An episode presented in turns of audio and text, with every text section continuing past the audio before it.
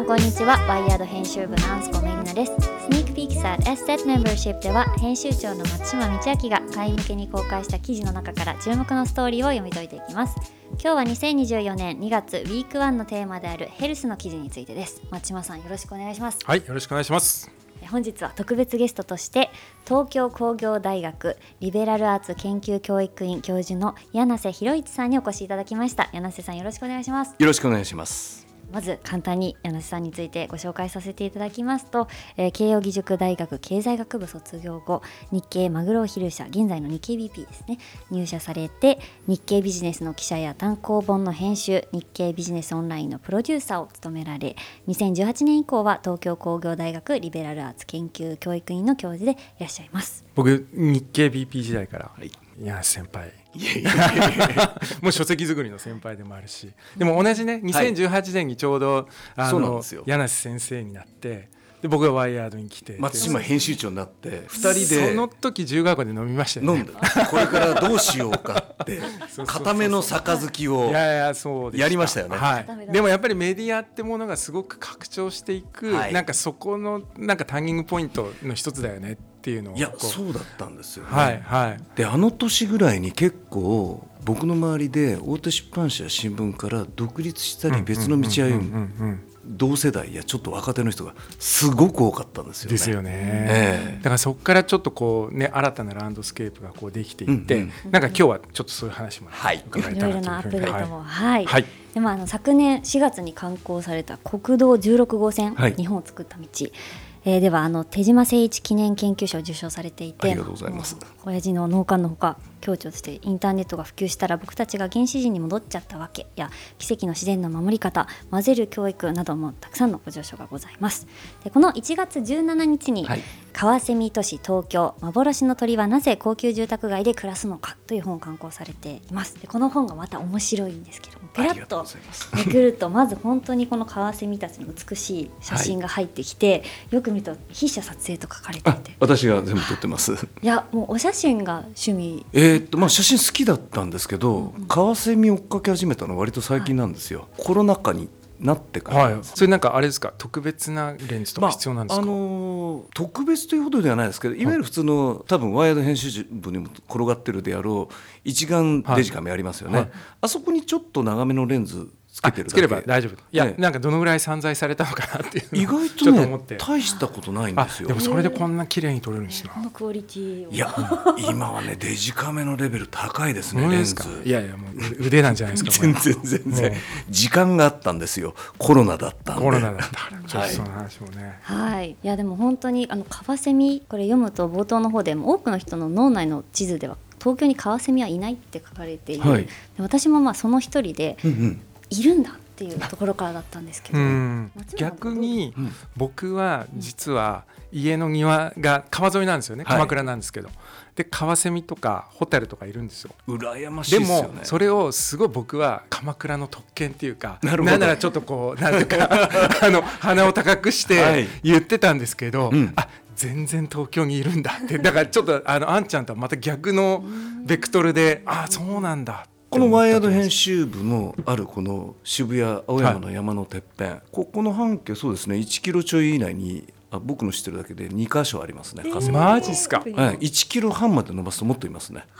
例えば明治神宮。新宿御苑。必ずいます。あと小東のあそこの公園にも時々来ますし、はいはいはい、鍋島。そうなんです。鍋島公園はい。根津美術館の池にも時々来たりするんですよ。いやでもそれこれを読むと本当にその観世界が変わってそういうものも注目できるような感じになるなというところで、うん、あのまさにそのカワセミが今なんで一時期はねあの幻の鳥と言われていたわけではい、でそれが都市空間に新しい野生として戻ってきたのか。それはなぜなのかっていう考察だったりあとあの読んでると柳瀬さんのカワセミ親子のアテレコ、はい、すごく面白いんですよね。スッと笑っちゃう感じの、うんうん、完全に擬人化して見てます。かなりね長い一生だったんですよそこが、うん、もうカワセミあの親子たちの三家族を追いかけたんですよ、ええ、そういう本なんですけれども松島さんの今週のセレクト記事にもつながるところがあるということで今日はあのお越しいただいて。そうなんですよ。ありがとうあのいえいえありがとうございます。なんで今週ヘルスの健康っていうテーマなのに、いきなり今カワセミになってるんだっていうちょっとハテナが浮かんでる方々もいるかもしれないんですけれども今週あのや健康ってものが実はそのどこに住むかっていうものがもうすごくそこに影響するんだっていう記事を今回ちょっとセレクトしてるんですね、はい、どこに住むかは何を食べるかと同程度に健康に影響するという記事です、うん、あのリードには、えー、周囲の空気の質暑さ食べ物は私たちの健康に大きな影響を及ぼす。で未来の都市デザインはこれを考慮する必要があるというふうに書かれています。これねあのケンブリッジ大学でその都市疫学者の人がまあちょっと主人公で出てくるんですけど、はい、冒頭でこの都市疫学者の人小木さんというちょっとね、はい、面白い名前です。が小木さんは街歩いてて高級住宅街に入った時にそれがすぐ分かる要するに自転車でこう漕いでたりとか、歩いてたりとか、まあ、知らない都市に旅行に行ってなんか目的なく歩いてるんだけどあここ高級住宅街のはずっていうのを感じられるはずだっていうのが冒頭なんですよ。うん、もうそのそれ読んだ瞬間にあこれカワセミこれ柳瀬先生みたいな。まさになんでカワセミってあの高級住宅街とカワセミがくっついてるんですかっていう多分考え方とこの,、まあ、その街を歩いてても高級かどうか分かるでこの記事は、まあ、どちらかというと、はい、まあ、高級住宅街はいいんだけどそこから取り残されてる人たちっていうものがいた時に、うんはい、まあ、それね疫学者としてこうどういうふうにやっていくのかっていう話なんですけれども、うんうん、まあ、例えば都市を見るときに結局気候とかその交通インフラどうなってるんだとかその緑地へのアクセスがどのくらいだとかあと僕結構気になってるのは空気の質なんですよね。まあ、すごい暴論言っちゃえば、例えば幹線道路沿いに住んでる人と、まあ、例えば首都高の隣に住んでいるエリアに住んでる人たちと、分かんないですけど明治神宮の隣に住んでいる人たちを50年間追跡して、どっちがその例えば気管支系のその病気になりやすいかみたいな考えたら傾向が出るんじゃないかと思うんですよ。だからそのぐらい都市ってものすごい条件が変わるのに、そうですね。なんかそこの解像度なかなか話されないですよね。そうですね。この記事僕すごく面白いなと思ってあ僕と言ってること同じなと思った。冒頭にあるんですね、はい、自分が裕福な地域に足を踏み入れた時なぜがわかるかって話を、うん、お兄さんですか？そうなんです。してますよね、はいはい、気温が23度下がりますって書いてますよね。日陰が増え交通量が減る、うん、これ東京も一緒なんですよ。なるほど。で東京でなぜこの本のサブタイトルが「幻の鳥はなぜ高級住宅街で暮らすのか」はい、でイギリスはカワセミいるかな？あのでもねヨーロッパ全土いるんですよカワセミ。でおそらく一緒だと思うんです。どういうことかっていうと、うん、カワセミは必ず水辺の鳥なんですね、うん、なので水辺がないと暮らせない。で東京でカワセミが暮らす場所って2か所あるんですよ。一つは東京って実は川の多い町なので、うん、巨大河川例えば隅田川にもいますしこの近所でいうと渋谷川に渋谷川、はい、え高級なの？って感じしますよね。ところがもう一つこれはこのエッセイと同じなんですけど、はい。はい、東京の高級住宅街っていうのは、必ず台地のへりにあるんですね。で武蔵野台地を中小河川、神田川や渋谷川削るとさらにその崖から湧水水が湧きますよね。でちっちゃい谷が形成されます。おそらく数万年前にできました。このちっちゃな谷が人間が一番暮らしやすい場所なんですよ。おというのは？というのはですね、はい、これはアフリカから日本人間が出てきてからずっと一緒なんですけど、はい、ちっちゃな谷の高いところにいると、うん、そこは削れてないから地盤が安定してる、うんうん、水害に合いませんよね、一方で足元から湧水がある。必ずきれいな水が手に入りますよね、きれいな水は生き物にとって生命線です、はい水があるのに高台に暮らせる、でかつ水が流れてるということは他の生き物もたくさん来る、うん、狩猟が簡単にできる、水が流れていて周囲の斜面が南向きだったら木がいっぱい生える。採集もできますよね、うん、で農業技術が発展するとそのまま棚田ができる、でこれが海に直接流れ出すようなところだったら干潟が形成されるので東京いっぱいありますね。貝塚、はい、貝塚あるところって全部そういうことです、はいでさらに船の技術ができると今度はちっちゃい谷から大きな川や湖海につながるので交易ができる、うん、一番暮らしやすい最高の場所はちっちゃな谷の小流域なんですよ。鎌倉なんかそういうところいっぱいあります、ね、そうですね。鎌倉は宿っていう言い方、宿って言いますよね、はい、で要はあの里山って言葉は近年作られたあれは割と造語でしてもともと関東に里山という言葉はございません、はい、関東であるのは谷戸、でこれは神奈川系ですね、うんうん、で千葉ので八つって言うんですね谷でこれは第一のへりの谷が単位だったんです、うんうん、でそこの水源地は一番偉い人が常に持ってたんですよ。ああなるほどね。なんか鎌倉で思い出すのは、はい、やっぱりそう野党でちょっと奥まってるところに、うん、だから三方をちょっと崖にして大きな館が立ってるっていうのはもう典型的ですよね。あれです。もうあの鎌倉殿の13人に出てきた人たちみんなそういうとこ住んでるそうです、はい、あれが典型なんですよ。で彼らは彼らってのは僕らのご先祖様は世界中どこでも水源が一番大切なので下流の水を汚しても水源は絶対汚さないんですよ。大体だから神様を祀ったり水神様を祀ったり一番要するに強い武将や王様が自分のものにして触らせないんですよね。と面白いことに、はい、綺麗な水の出る場所って意外とずっと残ってるんですよ。あここにもちょっと書かれていたけど要するに大名屋敷みたいなところから転化したものがそのまま今も残ってるじゃないか例えば加藤清正に由来を発する加藤家の屋敷が今の明治神宮になりますよね。内藤家の巨大なお屋敷が内藤新宿が新宿御苑ですね。この渋谷近辺でいうとあるいは鍋島藩の巨大なお屋敷が松濤公園。だし、で西郷山の公園もそうですね、渋谷近辺でも全部そうなんですよ。でここはだから昔からの緑が残っていて今でも湧水が残っていて水辺がありますよね。だから空気が汚くなって水が汚くなって魚が大きな川からいなくなって川蝉1960年代70年代東京から一切なくなっても、戻ってこれたのは、小流域の源流部が緑と水残ってる場所が東京はいっぱいある。はいはい、湧水だけで800から700あるんですよ。23本で。そうか。だから、えっと、川が汚染されて僕も割と多摩川近かったんで、はい、昔はまあ汚い時を覚えてるわけですよね。で、ねはい、でもそれがだからただ単にすごい奥多摩の源流域は綺麗だよって話じゃなくて東京の都心の中でもそうやって綺麗な場所が残っていたからそそこである程度こう保存というか、保全されてたってことなんですね。だから多摩川が汚い時も、うん、すぐ隣の轟渓谷にはちゃんと自然が残ってたり。っていうことなんです東京都心でいうと一番中心のこれは皇居だったりあるいはえーと、白金自然教育園、はいはい、あそこもでかいですよね。面白いのはこれはちゃんとデータがあるんですね、東京のあの日本の温度地図みたいなのがあるんですよ、東京の温度地図見ると、うん、実は高級住宅街のあるエリアの方が明確に温度が低いんですよ。一番低いのは中学の真ん中です。小木さんと同じことを。だから緑があって水源がある、はい、気温が低くなるんですよ。夏の。まさにこの話なんですね、だから同じ話を気温で見てるか、僕は川蝉から言ってるけど、実は同じ話を僕とお兄さんしてるんですなるほど。面白い、はい、だから駅都市疫学の中に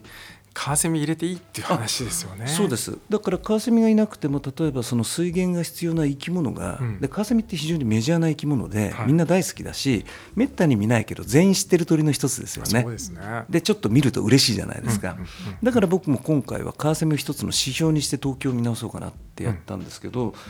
今日読ん。でいただいてこの原稿を見てびっくりしたのはお兄さん同じとこ見てるなと思ったんですね。すね。なるほど、はい、あのでも印象的なのがそのコロナ前はあの柳瀬さんでさえ自然っていうのは都会から遠くにあるものだって思われていたと、うん、やっぱりコロナ禍緑を求めて出かけられて、はい、ステイホームの反動で もう一回外に出た時に。そうなんですよ。文章で書かれてる、ウォーカブルシティや15分都市の話ですよね。これは作るもんじゃなくて気づくもんだと思ったんですね僕の住んでるところは東京の割と中心街の高台のところなんですね、で川が流れてて緑もあるんですよ。近くに緑があるのも知ってたし川があるのも知ってたけどカワセミを見つけたのは偶然2021年の5月だったんですよ。最近なんです。なぜ見つけたかっていうと時間があったからなんですね。だから近所に散歩行くんだったら、休日はそれこそ僕は三浦半島の小網代でずっと保全活動をやってるのでそうですよ、ね、小網代の70ヘクタールの関東では随一の自然を見に行った方がお得な感じもするし、で好きあらばもっと遠くの生き物のいっぱいいるサンゴ礁に行ったり三倉島でイルカにと泳いだりするわけですよ、ダイビングもプロフェッショナル。でも行けないじゃないですか、うん、でその時しょうがなくまさにウォーカブルシティを自分で作ったわけですよね。そうかそうか。ええ、歩ける範囲で自転車で動ける範囲。そしたらまずカワセミがいるのに気づいて、しかもそのカワセミが一見下水道みたいな東京の都市河川で子育てしてたんですよね。繁殖してたんですよ。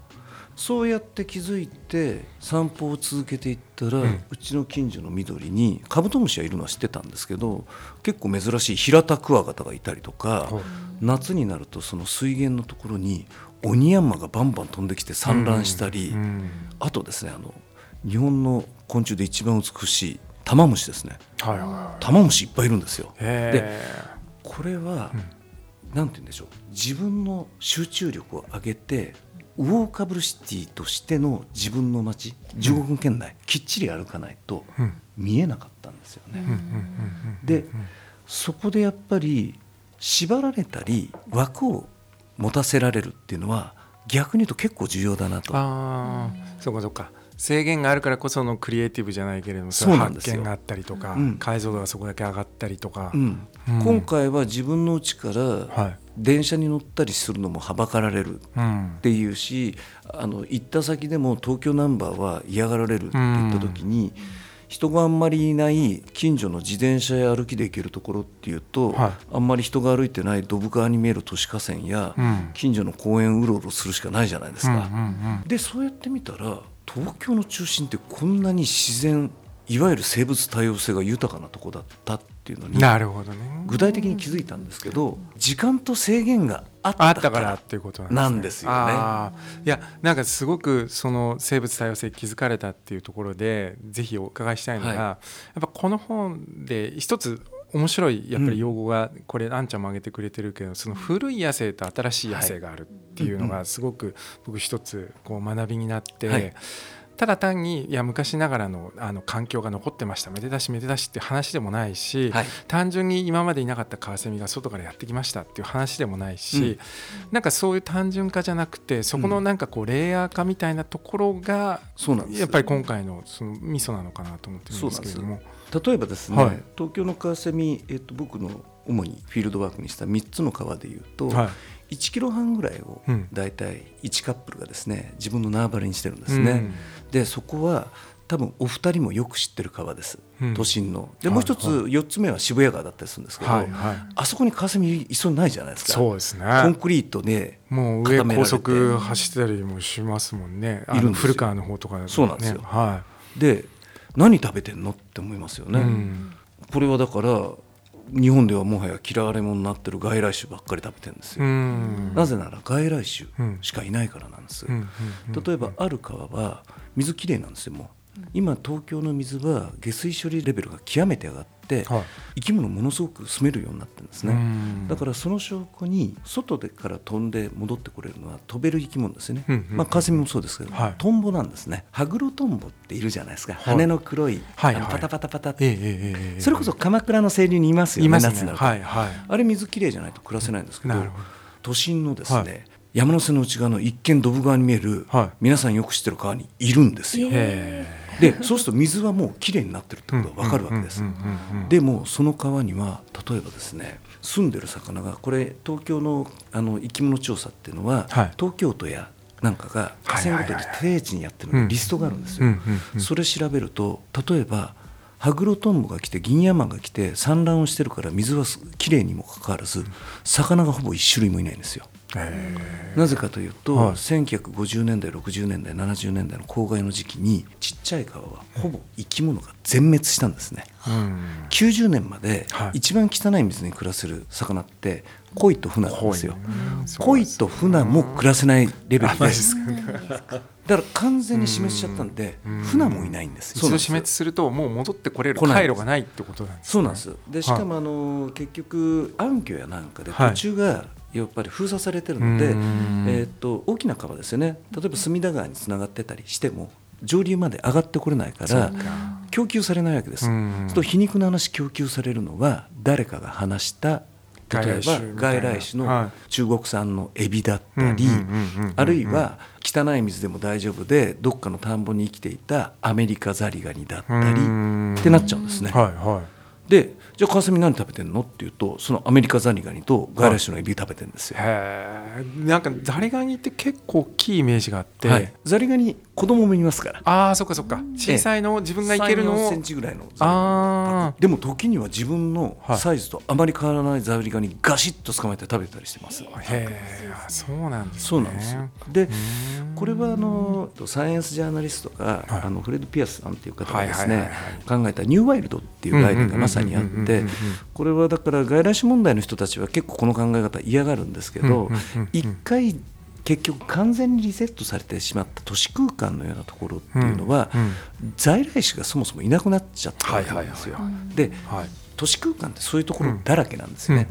で日本以上にヨーロッパって大体そういうところがすごく多くて生き物の層がもともと少ないですから。でそうした時にたまたまそこに入ってきた外来種がゼロリセットなんで新しい生態系を作ってるケースってすごく多いわけです。これ例えば都市の空間ですね、空き地に草が生えてきますよね、はい、あれの大半は外来種です。で、はい、外来種けしからんって思うかもしれないけどそもそも日本に都市空間のような乾燥地にある荒れ地って存在しないんですよ。うん、あれだから砂漠なんですよね、うん、日本の植物でああいうとこ好きな植物ってあんまりないんですよ。ないだからセイタカがしそうだったり、今だとあの、オレンジ色の消しの仲間だったりありますね。ポピーああるじゃないですか、はいはい、でまああれなかなか大変な植物なんだけど、はい、あれを言ってしまうと日本にできてきた新しいところに外来種というもう在来種も含めて、うん、もう一度出直してやってきてる状態。でこういう状態をフレッド・ピアスは新しい野生ニューワイルドニューワイルドって呼んだんですよ。なるほど。で東京の川は好むと好まざるとにかかわらず、うん、都市火星はみんなその意味で言うともう一回リセットされちゃったんですよ、生き物ほぼ死滅しちゃったんで、でその後じゃあ昔からいた生き物を話そうかってことをやってるかっていうと、これは水産試験場がですね東京の70年代から80年代にかけて恋をやたら話したんですね。これちゃんとリストに出てるんですけどこのくらいしかやってないのでかつてそこに住んでいた例えば船だったり及川だったり、うん、あの在来の魚を話してるっていうのはあまり聞いたことがないです。だから結局そうすると不法投棄も含めてですね、うん、外来種だけがいる、うん、ミシッピアカミミガメが大量にいたりだとか真っ金色のあの要するに金色の鯉が泳いでたりする、そういう場所なんですね。なるほどね。面白いのはそういう新しい野生に昔から日本のカワセミがちゃんと適応して暮らしてる、はいはい。でそこがこうマージされてるっていうのが本当ひとひねりさらにあるんだなと思って。いやなんかワイヤードでも、はい、あの割とその都市の生物多様性っていうのを取り上げるんですよ。うん、で、はいその反直感的なんですけど、うん。はい、割といや都市の方が生物多様性高いですよねっていう話を割とやったりするんですね、はい、ちょっとあの、うん、あれだけランドスケープの多様性が多くて、はい、その温度差ももうなんか狭い場所でこれだけ温度差も多様でさまざまな種がこうあって例えば僕よく話す話なんですけれどもあの鎌倉でトレイル走りに行くと、はいでそこで見る植物の種の数と、うん、あの街の中走ってる時にみんな植木とかさまざまな中でもう世界中の植物がその狭い街に集まっているこの植物の多様性とどっちが多様かっつったら多分種類だけで言ったら住宅街のあのガーデニング大好きな人たちばっかりが集まってる方が多様なわけなんですよ。そうなんです。だから都市ってめちゃくちゃ多様だよねって話をした時に、うん、例えばじゃあカーセンが戻ってくる、はい。うん、こっからの都市の生物多様性ってどういうふうに僕ら考えていけばいいここでポイントはですね、うん、じゃあどんどんそういうのでいいじゃんって話でもないと思うんですね。それでさっきの地形の話に戻るんです、はい、小流域ですね。でこれはおそらく日本だけじゃなくて、うん、ヨーロッパでもどこでも小流域を使って公園を作ってるケースはすごく多いはずなんですよ。というのはポンプアップしたり水道がある前は湧水を使わないと池できてない。で公園に池っていうのは世界各国どこでも共通ですよね。だから遊水地を中心に作ってるの決まってるわけです大体公園って。ということはそこは大体昔から守られてる。だからここは古い野生が残ってるんですよね。ね。はいはい、だからうちの近所もそうです、うんうん、カブトムシやクワガタそんな遠くから飛べないです、うんうん、タマムシも飛べないです、うんうん、おそらく昔からいる子がきっちり残ってるわけです。うんうん、でカワセミが1980年代に徐々に東京に戻ってきた時にまだ東京の川の方が汚いわけです。なぜ戻ってこれるかっていうと白金の自然教育園や小石科の植物園や赤坂御所やなんていうと皇居新宿御苑といった古い野生がフリーズドライして残ってる場所があったから、まずそこに戻ってきたんですよね。彼ら彼女たちにとってもですねあここ知ってるわって場所なんですよ。でおそらくそこでしばらく暮らして徐々に広げていった時に新しい環境ですね、はい、新しい野生のシチュエーションにも適応していったプロセスがあったはずなんですよ、両方に暮らしてるんですね。だから東京のカワセミっていうのは、はい。はい、目黒の自然教育園にいて、うん、いや案外古川のこの渋谷川も行けちゃうかもって言って、そういうふうにだからベースが拠点基地が基地があってでそこから広げていくって話なんですよ。そうなんです。いやなんかそれすごく腹落ちがしてしかもさらにお伺いしたいのが、うんはい、まあ、最近その要するに都市開発の文脈で、はい、ディープグリーンとシャローグリーンみたいなこう言い方で、まあ、要するに今高層ビル建ててその代わりここ全部公共の場所にして全部緑にしましょうっていうのでもそれって結局ただ緑のものを植えてるだけで、全然生態系生まれないそのシャローグリーンじゃないか。じゃあどうやったら本当にそのディープグリーンって都市の中に、うん、でも僕ら再インストールしたいと思ってるわけじゃないですか、はい、でその方向性はいいとすると、うん、でもそれ本当にシャローじゃなくてディープにどうやったら作れるのかっていうのは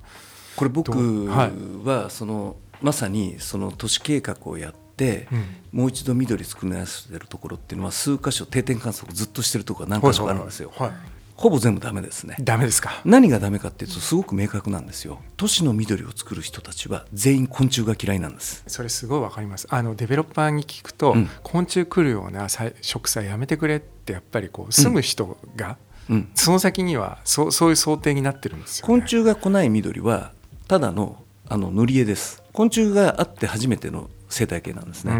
っていうのは本当は植物は昆虫がいないと特に喧嘩植物というのは昆虫がないと暮らしていけないから、あれ虫なしであるのは人間がただ植えてるだけで、自然の植物のほとんどは昆虫がないと死ぬんですよ、要するに実を作れないので、でさらに言うと昆虫がいるから鳥が飛ん。でくるんですよね、はいで面白いのは例えばそのまさにシャローグリーンを作ってる巨大ビル開発の緑地、うん、一見武蔵野の緑なんてやってるけど生き物が本当に一匹もいないし鳥も一番見ないんですよ。うん、で皮肉な話すぐ隣のですね下町のおばあちゃんなんかがやってるですね、このイチジクが植わっててみかんが植わってると、この軒先のイチジクにカナブンが飛んできてそれでみかんの木にアゲハチョウが飛んできて。で軒先でやってるの緑色になった金魚水槽に赤とんぼが卵を見に来てるんですよ。こっちの方がはるかに優れた生態系のうん、だからあの正直言って今やってる新しいところは僕に言わせるといいとこほとんどないですね。なるほどね、ええ、でその意味で言うとじゃあそれまでずっと残ってきた東京の古くからある古い野生を残してる、まあ緑地公園ですね、メジャーな公園、この本でもいっぱい出しましたけど、はい、あっちの方が全然優れるなんでこれの真似しないのって。そこ行ったらカブトムシもクワガタもいるしおっかないけどスズメバチもいるしで上にはオオタカが普通に飛んでるし、ええ、カワセミもいるし、時にはキツツキですね。赤ゲラなんかが来たりするわけですよ、都心で。ね、すごいですね。でこれ何食べてるかっていうと虫や魚を食べてるわけで、うん、例えば水流してもおそらくかなり強いカルキを入れてですね、うん、蚊帳なんかを発生させないようにしてるわけですよ。はいはい、でだから水が異様にきれいですなわち生き物がいない水なんですよね、うん、だからシャローグリーンからディープグリーンにするのは植栽のあの中身で例えば柑橘類とか虫が好きな木を増やすっていうのと、昆虫を悪者にしてる限りはあれはただの僕はペンキで緑塗ってるのと変わらないと思います、そこが一番の差だと思いますね、はい、だからあのすっげえ高級なブティックとかに、うん、セミとか虫とか入ってくるのをどこまで許容できるのかっていう話でもありますよね。そっちの方がい。いじゃんって、はいうん。これだからさっきのウォーカブルシティだとか、うんうん、あの50 minutes シティみたいなものっていうのはこっち側の意識が変わらないとダメだと思うんですよね。でその中に今回の僕は文章素晴らしいと思ったんだけど自然と例えば田舎と都会を混ぜるって言った時に、はい、東京は僕はすごくキャパシティがあるなと思ったのは、うん、あの小流域がいっぱいあってその谷筋の中心のほとんどが緑地が残ってるので、うん、特にあのむしろ高級住宅エリアの方が可能性高いんです、今のところ。でカワセミのいる高級住宅エリア。で今僕は考えないといけないのは例えば新しい場所ですね。お台場だったり、うん、豊洲だったり、はいはい、もう一度ゼロから開発してるところ。で、はい、植栽とかしてるけど、ええ、あそこにちゃんとこの従来の古い野生が残ってるのと同じように、うん、ただ緑を植えるだけじゃなくて虫がいて鳥がいてだから一つの指標はカワセミが来る水辺が作れるかどうかって僕は一つの試金石になると思うんですよね。明快だしロマンもあるし、いいですかね。青い鳥来てんのかそう。まさに青い鳥はうちに来てるぜっていうのはいいじゃないですか、うんうん、最高ですね。はい。聞きながら思い出していたのが以前、あの「ネイチャーフィックス」っていう本を書かれたフローレンス・ウィリアムさんに松田さんがインタビューされた時に、やっぱり彼女その、まあ、コロナ禍でウェルビーイングを求める人たちが近くに緑を求めて出ていくっていうところから、うんうん、まあ、2050年までに誰もが自宅から徒歩10分圏内の公園にアクセスできることをミッションに掲げる団体に入ってるんですけれども、はい、今伺ってるとそういった緑にアクセスできるってことだけじゃなくて、いかにこの遊水地とか小流域のアクセス方法を見直していかなきゃいけないんだなと、うんうん、だから都心の方が可能性高いってことなんですかね。そうなんです。例えばだからこの今いるこのオフィスから僕が言った小流域の緑が残ってるところ具体的に言う青山墓地のヘリだったりそれから根津美術館ここも川瀬に来ますしでそれから小東のまさに言った熊健吾さんのトイレのある公園もあるしでなんといっても新宿御苑に代々木公園にあの明治神宮むちゃくちゃ恵まれてますよね。そうですよね。ええ、むちゃくちゃ恵まれてます。こんなに緑の多い町ってなかなかないじゃないですか。うん、うん、でちょっと上に上がったら例えば、えー、っと新宿から豊島区近辺に行ったら、うん、細川庭園があり、えー、それから早稲田大学のへりのところにもあの庭園があり、はい、で乙女山公園がありでちょい先まで行くと哲学堂があり、はい、あの武蔵野大地のへりずっといい公園があって、こうみんな川瀬見る場所なんですよ。で五国寺のお寺があって豊島川かご漁があって。だから東京は僕はむしろそこを可視化してあげて、その15分圏内の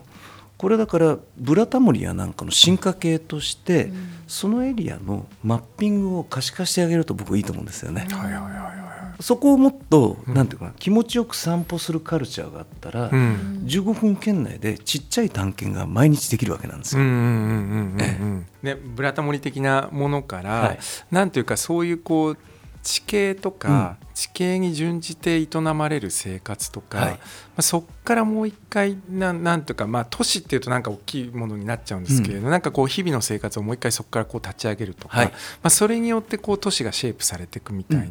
なんかそういう動きって今こうすごい僕らも注目してるんですけれども、はい、まあ、例えばその4月にバスクで「フード・フォー・フューチャー」っていうちょっとイベントがあって。、うんうん、なんかそれなんかも去年だとそのフードシェイプ・ザ・シティみたいな、はい、その食ってものがその都市を築くんだみたいなことがあるんですけれども、うんうん、なんかそういうふうにその暮らしから作っていくっていう意味では何か柳さんどういうふうにご覧になってますか？これ最近出た非常に面白い本がありまして学芸出版社から出てる「フードスケープ図解食が作る建築と風景」っていう横長のすごく美しい本があるんです、ね、本当ですね、はい、正田智樹さんという方が書かれていてこの方は東工大出身のそうなんですね、あの建築士でもある方なんですけど、はい、彼がやったのは、うん、イタリアにこの方は留学されてるんですね、うん、イタリアと日本のフードスケープ彼の造語なんです。食のできるランドスケープという概念で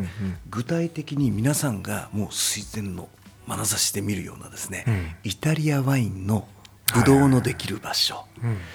バルサミコ酢のできる場所、生ハムのできる場所。の地形と建物と農業気候を見事に図解してるんですよね。でここで面白いのはイタリアと後半日本も出てくるんですけどイタリアと日本の共通なんですよ。なぜかというと、えー、南北に長い火山国で急峻である全部谷地形なんですよね、あるところが。高低差が。つながった。高低差があるんですよ、はいはい、でそこを使って、うん、結局その土地ならではの気温と光の量太陽の量水の量これを掛け算していっっていくとその土地でしかできない何かが作られる。それがフードスケープの要定だって書いてるんですね素晴らしい。でしかもこれ絵にしてるところってみんな田舎なわけです。そうですね。田舎って見立てを変えるとマイナスになります。過疎地だったり限界集落って言われかねないじゃないですか、これをだからそこに住んでる人口だったり、見かけの GDP で見ちゃうとそう見えますよね、でも光の当て方を変えるとそこでしか作ることができない作物そこでしか加工することができない食物があってそこにしかない景色があるこれ3つ合わせると何になるか。ランドスケープはそのままサイトシーイング。観光の資源にもなりますよね。うん。でこれもともとベースはイタリアの例のスローフード運動があった時に、はい、その根っこに何があるんだろうか、うん、でスローフードっていうのは割とあのリベラルなあの思想の部分ばっかりが注目されたけど、この方は建築士なので、うん、その思想以上に具体的にどう作られてるのかっていう地形建物気候に着目してですね徹底的にそこから攻めていったんですね。でそうするとふわっとした気持ちのいいスローフードの話ではなくて、極めて具体的で自然に寄り添ったっていうのが、空気じゃなくて物理的に自然に寄り添わないとできないものは何なのかっていうのをその土地その土地で極めたものが皆さんが大好きなイタリアンフードだったっていう種明かしなんですよ。いいっすね。でその景色がこれみんな美しい。美しいですよねそこすなわち観光にもなるわけです、はい、でこれはだから例えば残念ながら石川県の方で今回地震があって、え多くのあの小さな町が被害に遭いましたよね。うん、で例えば過ちどうしようかって議論があって僕はやや拙速な議論があるなと思うのは、はい、限界集落じゃないかって話があると思うんですよ。はい、でもあれ見方を変えると逆になんであそこに今まで人が暮らしていて輪島がなぜあそこにあったのかっていうと、うん、昔の動線ですよね。それ船だったわけです。はい北前船海鮮問屋が動いてる時は、はい、あっちの方がはるかに都会で、うん、明治維新の頃は横浜近辺なんかより石川の辺りあの辺りの方がはるかに都会だったんですよ、ね、こっちの方が田舎だったんですよ、ええ、新潟とかもう大都市だったって新潟や金沢近辺から石川に辺りの人口の方が神奈川辺りより全然大きかったし栄えてたしだから加賀百万石だったわけなんですよ。でこれやっぱりどういう動線だったのかっっていう船っていう動線をつなげた時に全く見え方が違うのとそこでしか作れないものを作ってきた例えばそれが輪島塗だったわけですよね。あれ風土ではないけど僕は一緒だと思うんですよ。で景色も素晴らしかったから石川県の能登半島の観光が確か50年代から60年代ものすごくブームになって当時の写真見るとですね、道に人がギチギチに入ってるんですよ。浅草の中店通りみたいな感じになってるんですそうなんですか。光の当て方や動線や変えるとそうならない可能性がないかって僕はあると思うんですよね、だから拙速に地震が来た津波が来たもうダメだっていうのは僕は東京側の人間の極めておごりだと思うんですよ、歴史の長さから見ると向こうの方が歴史が長い部分いっぱいあったりしますよね。ってことは復活させていい意味で新しい光を与えるチャンスはあそこならではのランドスケープを使った新しいフードスケープや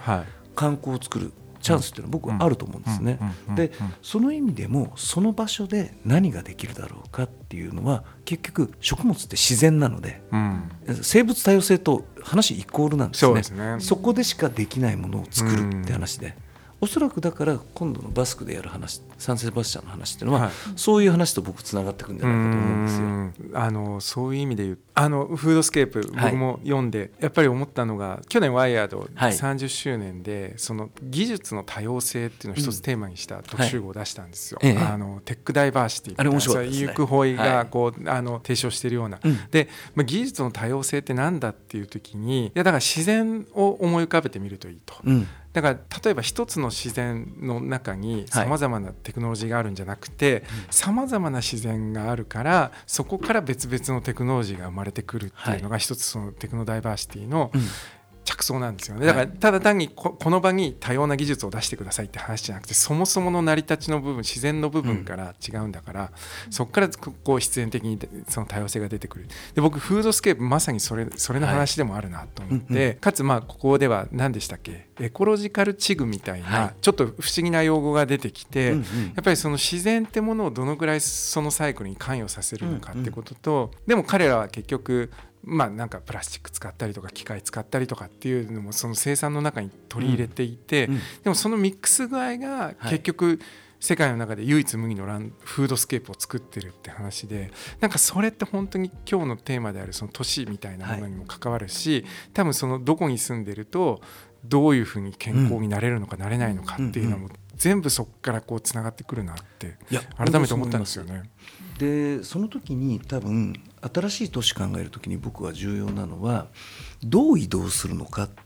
どういうふうに動くのかっていう移動手段の問題が一番重要なんと思っていて、はいはい、ところがこの話って抜けるんですよね。東工大で未来社会デザイン機構 D ラボと言われている組織を2018年に立ち上げまして、はい、あの学生や教員や外部の方を招いてずっと研究会をやってる。で2040年50年60年の未来を想像したパネルなんかを作ったんですよ。で2020年にローンチしたそのパネルを久しぶりに先日見る機会がありまして、うん、学生たちのワークショップで我ながらびっくりしたんですね。私もかかってたんで。未来どういう物理的な場所に住むのかっていう建物の話と、うん、どういう移動手段を使ってるのかって話抜けるんですよ。ないんですよ、はい、だからリモートワークや、うん、あるいはワーケーションや AI や宇宙開発の話は出てきて結構当たってるんですよ、うんうんうんうん、20年先どころか1年先に来ちゃったんですけど。でも我々はどう移動するかってことをついつい忘れちゃう。これ例えばですねおそらく1900年前後日本だと1873年ですね。鉄道が来るまで鉄道を誰も想像できなかったと思うんですよ。で特にと日本は鉄道で街ができてるじゃないですか。はい、でもあれ1900年代前半に鉄道ができるまで田舎だったところ例えば東横線線ってあれ武蔵野大地の真ん中であれ畑と畑もないようなあの鈴木っ原と久野木林で荒れ地だったんですよね、はいはい、だから鉄道を引けたわけです、はい、中央線とかもそうですよね、うんうん、実は新しい町なんですよね、うん、新しいとこだから引けて今や日本東京屈指の高級住宅エリアになってますけど、うん、そうじゃない時は船と街道ですから隅田川沿いの方がはるかに栄えてたし、あっちの方が町として格が上だったわけですよね、門前仲町だったり、浅草の方がはるかに格が上だったわけですよ、何が変えたかこれは動線が変えたわけです。これテクノロジーがこの移動というプラットフォームを必ず革新して規定するときに次に来たのが自動車ですけどその次に来るのは自動車の自動運転と僕はドローンだと思うんですね。で2016年にアフリカのルワンダを僕は取材を JICA の仕事でしたことがあるんですよ。何が面白かったかっていうと世界最初のドローン専用空港を作ったんですね。途上国だからなんですよ、道路が発達してないのでこれは過疎地に薬を血清を運ぶことができない、はい、どうしようか、はい、道路を使わずにドローンでやっちゃえ、一番遅れた場所が次のテクノロジーは一番フィットする。例えばアフリカでは携帯電話を使った M ペサっていう決済システムが世界で一番圧倒的に流通したのは従来の銀行がない発達してなかったから反対勢力が存在しなかったんですよ。で M ペサみたいな日本の銀行がみんな嫌がりますからね、はいはい、まあ、日本はねウーバーですらそれだけ揉めてるわけですからね。そうなんですよ。団体がいると。でもまあそういうリープロッグがあって、うん、あのねあのドローンのやつはワイヤードでもやりましたよね。はいやりましたね、うん、で例えばさっき出した能登半島みたいなところ、うんうん、もしかすると鉄道も通ってない。で寸断されがち。考えてみると逆に言うとドローンや新しいシステムをいち早く導入することができたら、うん、全く新しい、うん、しかも今までの自然をきれいに保持しながら、うんうん、最新のテクノロジーでよりエコに移動するものを運ぶことできる可能性僕はあると思うんですよね。でそうするとかつて街道町が中心だったのがあの端っこの方に追いやられているようにできた駅が、うん、駅前がいつの間にか中心に変わったようなことが次のフェーズで僕は起きてもおかしくないと思うんですよ。あ面白い。自然の地形ともう一つ考えるべきは、はい。新しいテクノロジーによる新しい動線で街はどうリプログラミングされるかっていうこの掛け算を考えることがすごく重要だと思うんですよね。なんかそれですごくいやそれ面白くて、はい、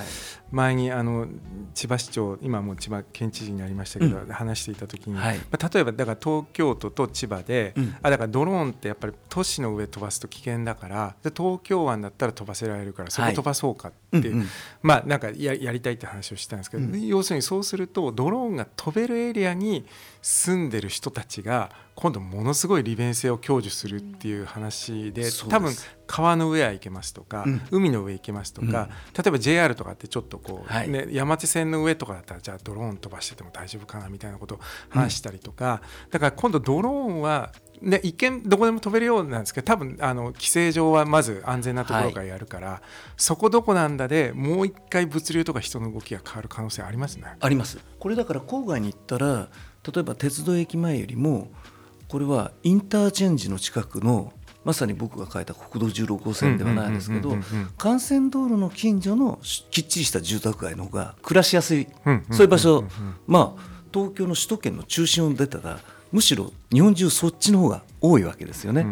あれは1995年以降に世帯当たり1台を超えた日本の自動車保有台数って割と最近増えた。最近なんですね。90年代以降なんですよ。だからまだ20年ちょいなんですね。でこの鉄道型から自動車型に日本全体では変わったっていうこれ数字でもはっきり出てるファクトを実は東京の中心にいる官僚だったりメディアの人たち政治家たちが案外気づいてないんですよね。地方を知ってると例えばあの松島さんは東京で働きながら鎌倉というまあ郊外も知ってるから多分この距離感で両方行ってると、はい、ちょっと外出ると、まあ、鎌倉はまだ塔があるけども、うん、隣の例えば辻堂あたりや逗子や葉山行ったら自動車ないと暮らせないですよね。そうですね。首都圏でもそうなんですよね、だからそう考えるとさらにその次は何だろう、自動運転が出てくるだろう。ドローンがもしかしたらものすごい交通や物流革命を催す可能性があるだろうって言った時に街の作り方またそこのプラットフォームを新しい交通プラットフォーム物流プラットフォーム別にここの方が暮らしやすいじゃん出てくる可能性僕はあると思うんですよ。そうですね。集合住宅よりも、はい、あの昔ながらのアメリカの郊外住宅みたいなところですよね、はいはい、庭があってずらっと並んで、うん、お家に雑にドローンがポトンと荷物を落とせるような住宅の方が、うん都心の中心の超高級高層マンションよりも利便性から言うと人気が出ちゃう。っていう可能性だってありえますよね。でも本当にどこに注目して何を可視化するかっていうのが大事なんだなと思いながら聞いていて、うんはい、柳瀬さんの目で東京を見るからこそああやってこう街づくりの先生はカワセミだみたいな面白い書が書けるんだなって思うと 柳瀬さんのようにいろいろ観察するときに観察対象が二人称に変わるまで観察した方がいいっていう話とか、はい、あとはでもあくまでクールな観察者であるっていうことも書かれていて、はい、例えば初めて観察対象が二人称に変わるような体験だとか、うん、クールな観察者ってどうすればなれるんだろうみたいなところ少しそうですね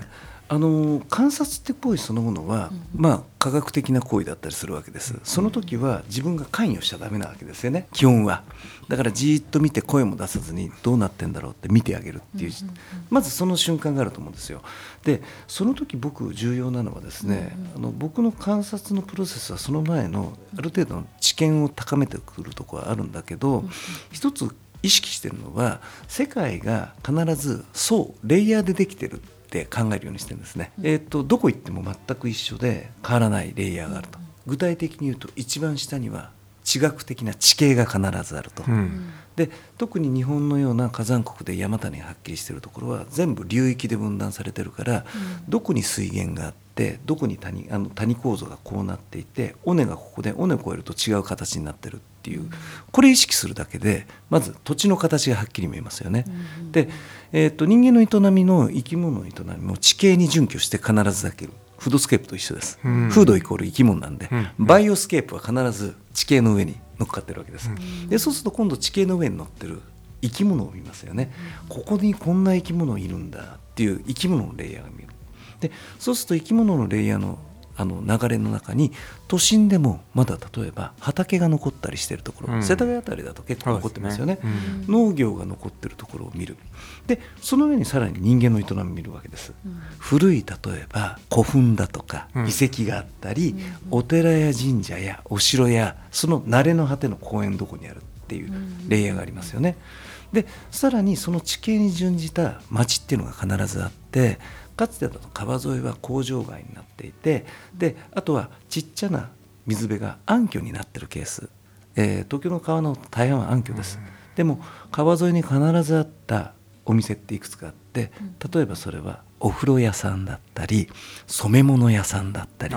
でその道筋を見ると町に川の痕跡が残ってるわけですね。でその横に発達した町を見る。でそれを、まあ、ある種壊すような新しい町もあるっていうとレイヤーでどんどん見えてきますよね。うん、で一つ一つのレイヤーのパターンをなんとなく頭に入れておくと、その町の歴史を瞬時になんとなくふわーっと見えるようになると。で一つ一つをぼんやり意識するようになるとですねあの必然的に観察せざるを得なくなるわけです。まずこれが一つですね。あとは僕はその中でも個人的に好きなものがあると思うんですよ。僕生き物好きなので、例えば今回はカワセミを見てみると。でカワセミ見てる時三人称で、まあ、第三者的に見てるんだけど、そのうちカワセミが「お前」に変わってくるんですよね。すなわち二人称に変わってくるんですよ。友達になっちゃうんですよ。友達になって直接サインしないけど心の中では友達でお前んとこのガキはバカだな みたいな。アホなねカワセミのヒナとか見ると 大丈夫？葉っぱとか拾ってきちゃって魚じゃないしそれとか。もうドキドキするじゃないですか。隣にカラスが来たりとかヘビが歌うとお前卵食われるぞみたいな。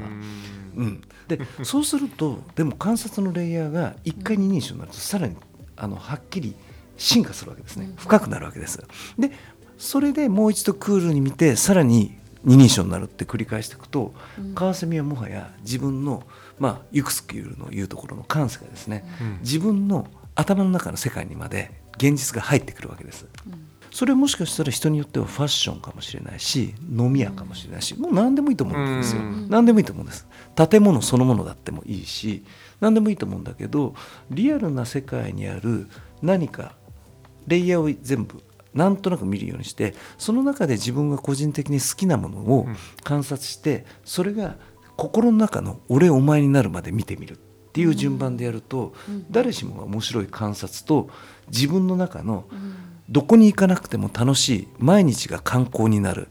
ウォーカブルタウンそうか。15分都市できる15分の中でそれできるってことですね。毎日がドキドキして楽しい観光のできる場所になるかってことだと僕は思うんですよ。